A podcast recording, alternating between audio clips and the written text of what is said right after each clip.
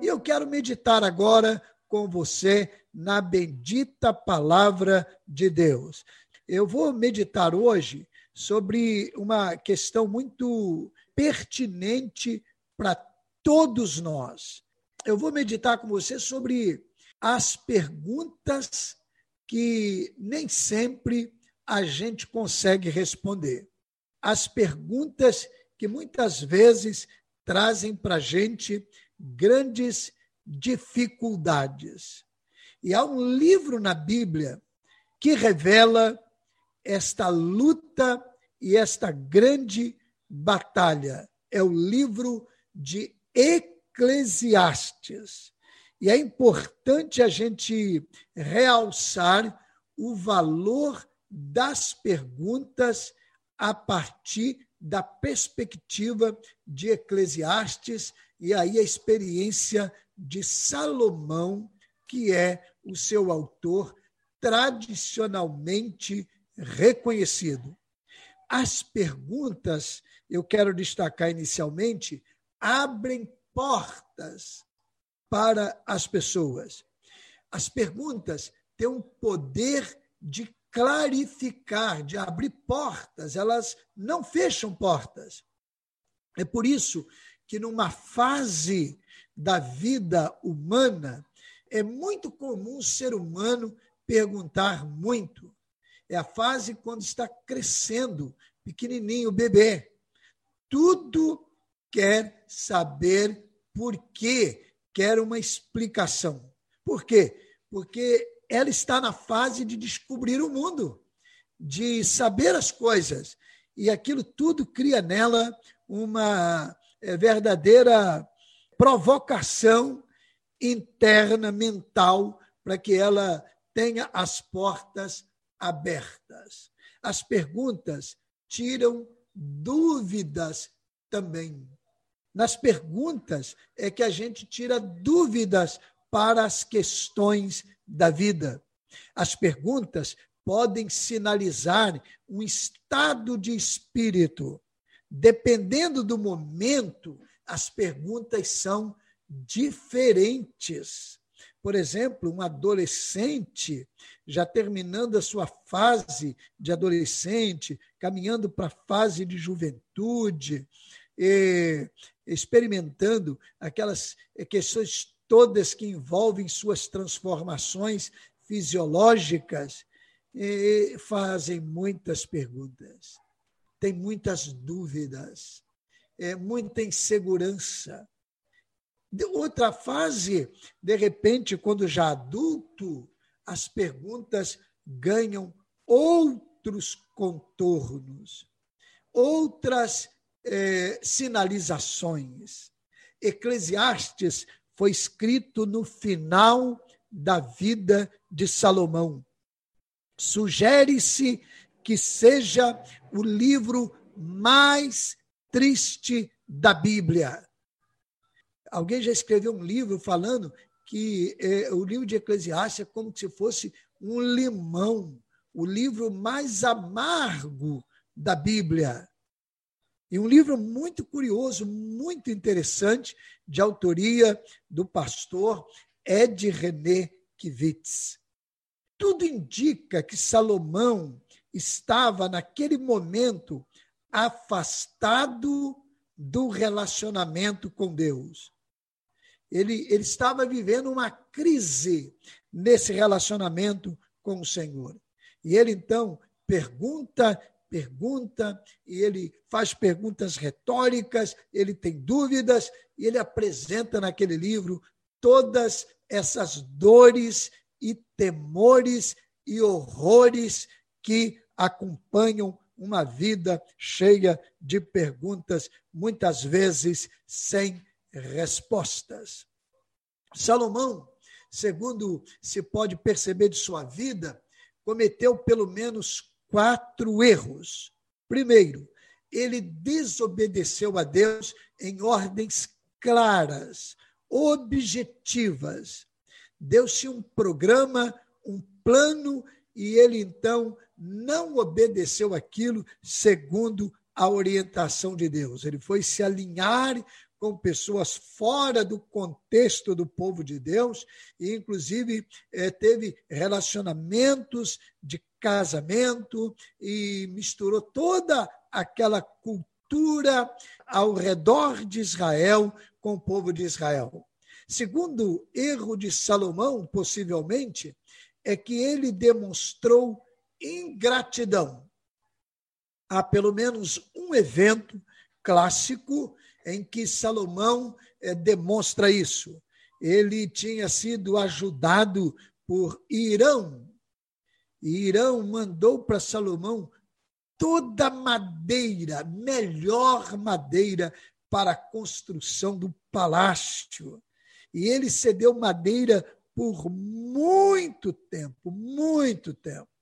E depois que terminou tudo, tudo bonito, muito bem feito, Salomão chamou Irão para vir a, é, a, Israel, ver como que estava, né, todos aqueles protocolos de autoridades políticas, e Irão foi, certamente teve um jantar, um almoço, aquela recepção, e Salomão foi oferecer a Irão cidades como forma de gratidão para Irão. E aí eles foram lá mostrar as cidades, não é? Salomão foi mostrar as cidades a Irão. Quando chegou lá, Irão viu as cidades e ele fez uma pergunta: Que cidades são estas, meu irmão? E chamou aquelas cidades terra de Cabul. Sabe por quê? eram terras sem valor algum, terras inférteis, não tinham valor para a agricultura, que era a grande riqueza da época. Terra de Cabul, terra sem valor. Será que você, meu irmão, minha irmã, meu amigo, será que eu tenho também oferecido como forma de gratidão aquilo que não tem valor algum? Será que eu tenho entregue aquilo que já não vale nada para Deus, para as pessoas? Salomão cometeu este erro. Um outro erro de Salomão é que Salomão deu vazão à sua carne. E ele então abandonou todos os princípios, ele abandonou todas as orientações, todos os princípios morais e éticos e, e como diz a gíria, não é? Chutou o pau da barraca e foi mesmo viver a vida do jeito que ele poderia aproveitar com prazer. Deu lugar à carne. E um quarto erro de Salomão possível é que Salomão colocou o seu eu como centro de sua vida o eu de Salomão era dominador de toda a existência. E ele então quer alimentar esse eu, essa egolatria, o culto ao ego, culto ao eu, a si mesmo. E ele então é, cometeu também esse erro.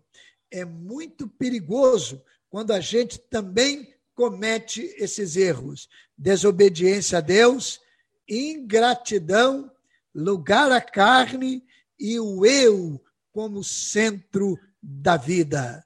Não cometa este erro. Não cometamos estes erros.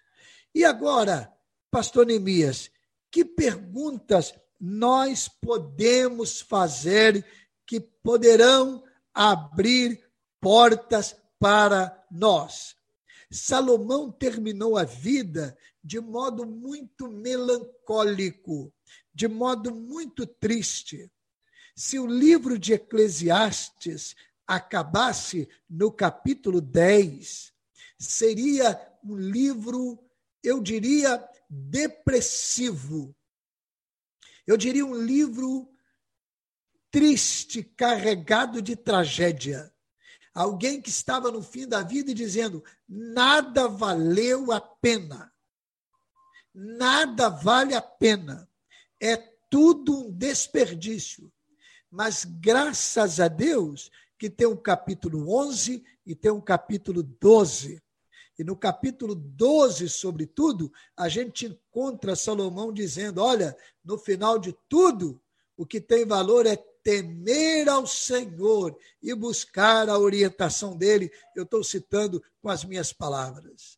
No capítulo 11, ele exalta a solidariedade. Quando ele diz: lança o teu pão sobre as águas, e depois de muitos dias o acharás. E ele fala então dessa partilha do pão, usando uma metáfora das viagens dos navios transportando trigos entre os povos. Como você quer terminar sua vida? Como você quer terminar sua existência? Eu não sei quando vai acontecer, nenhum de nós sabe. Mas como você quer terminar sua existência? O término de sua vida dependerá em grande parte das perguntas que você fizer hoje. A maneira como você terminará dependerá em grande parte das perguntas que hoje você fizer e tiver respondida. E eu quero ver algumas perguntas agora. Primeira, Senhor, há em mim algum caminho mau? Essa é uma pergunta que a gente deve fazer. Senhor, há em mim algum caminho mau? E olha, deixa eu te prevenir a respeito de uma coisa. Muitas vezes a gente pensa, ah, o caminho mau é de quem está bebendo nos bares, está fumando nas esquinas, dominados pelos vícios das bebidas, das drogas é quem está na prostituição, quem está no crime, quem está na vida desonesta. O caminho mal muitas vezes é visto por aqueles que estão vivendo a degradação da vida. O caminho mal, de repente, é apenas visto por aqueles que estão sofrendo por causa de suas escolhas. Não. O caminho mal pode ser o egoísmo que a gente continua praticando. O caminho mal pode ser a falta de solidariedade com aqueles que estão sofrendo. O caminho mal pode ser a injustiça que praticamos para nos apropriarmos de mais bens ainda. Hoje o Brasil experimentou a prisão de um homem muito importante no país. Coisa triste. Celebrado nas rodas, nos jantares, nos almoços, visto como empreendedores, segundo a motivação da prisão, praticando lá o que todo mundo condena. E provavelmente alguém que em público condenava essa prática e estava lá sonegando impostos ao governo. Recebia, o cliente pagava, o imposto estava embutido nos valores da mercadoria, mas não recolhia. Mas essa pessoa nunca, nem sempre é vista com alguém que está trilhando um caminho mau, porque ela está bem, aparentemente, está socialmente eh, vivendo respeitavelmente. Senhor, há em mim algum caminho mau? Faça esta pergunta nesta noite. Segunda pergunta: sou grato pela vida que tenho, independente do que acontece. O seu coração é grato, o seu coração é agradecido, independente do que venha acontecer. Ah, tem muita gente reclamando, tem muita gente lamentando. Olha, tem gente que está reclamando de ficar em casa na quarentena. Eu sei que tem alguns inconvenientes. Eu sei que há algumas dificuldades, eu compreendo, não estou querendo ser, eh, de certa forma, é, indelicado com você e nem quero ser insensível a essa mudança de rotina, alteração da vida. Não, não. Mas pense bem: você está em casa com conforto, com comida, com televisão, com internet, com Netflix, com telefone, com tudo de tecnologia, e mesmo aqueles que vivem vidas mais simples, como nós vivemos, temos praticamente tudo isso que a gente falou aqui.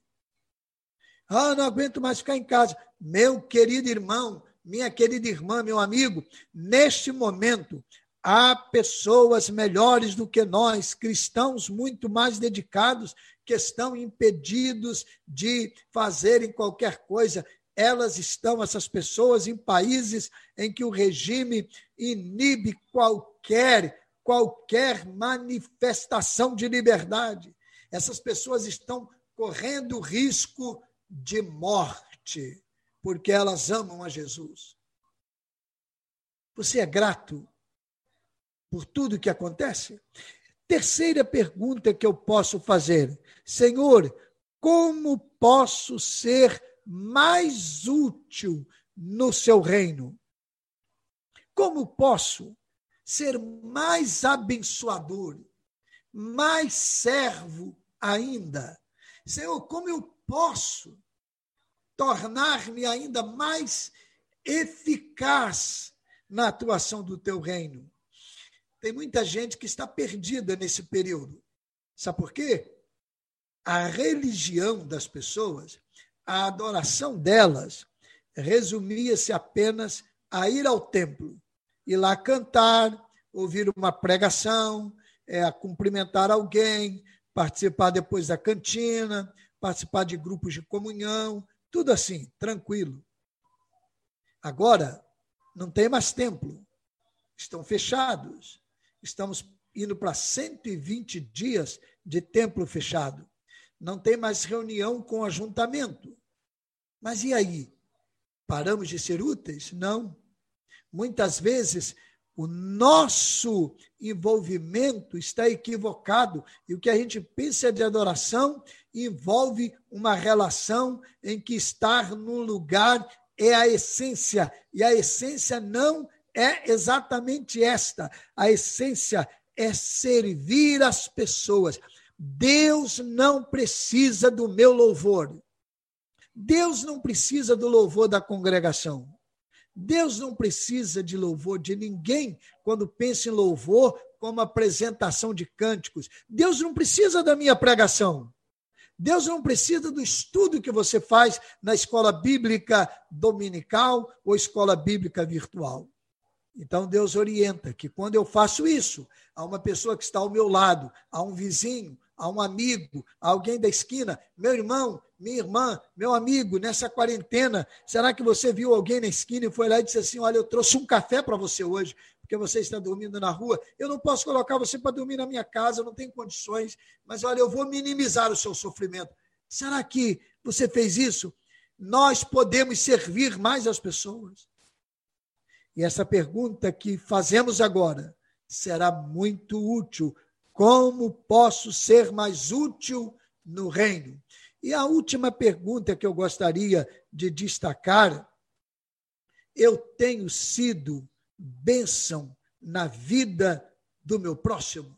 Essas duas elas são muito próximas, porque na verdade ser mais útil no reino é na verdade o serviço ao próximo é servir as pessoas, é servir aqueles que estão precisando. Lembra-se quando Jesus estava com os discípulos e eles estavam numa grande reunião. E ali Jesus começou a pregar, Jesus começou a ensinar, e demorou, e ficou tarde. Quando ficou tarde, os discípulos pensaram assim: Senhor, vai ficar complicado aqui agora. Vamos despedir esse pessoal para ir embora. E eles vão para sua casa. Aí Jesus disse assim: não, não, nós vamos dar comida para eles. Senhor, mas como é que nós vamos dar comida para eles? Como é que a gente vai fazer? Não tem pão aqui, nem dinheiro nós temos. Aí o, o André chegou e disse assim: não, tem um garotinho aqui que tem cinco pães e dois peixinhos. Aí Jesus falou assim: traga aqui. Fala para todo mundo sentar, organiza essa multidão. Olha, alguns dizem que eram em torno de 15 mil pessoas. Coloca todo mundo sentado. E todo mundo sentou. E Jesus pegou aqueles pães e multiplicou.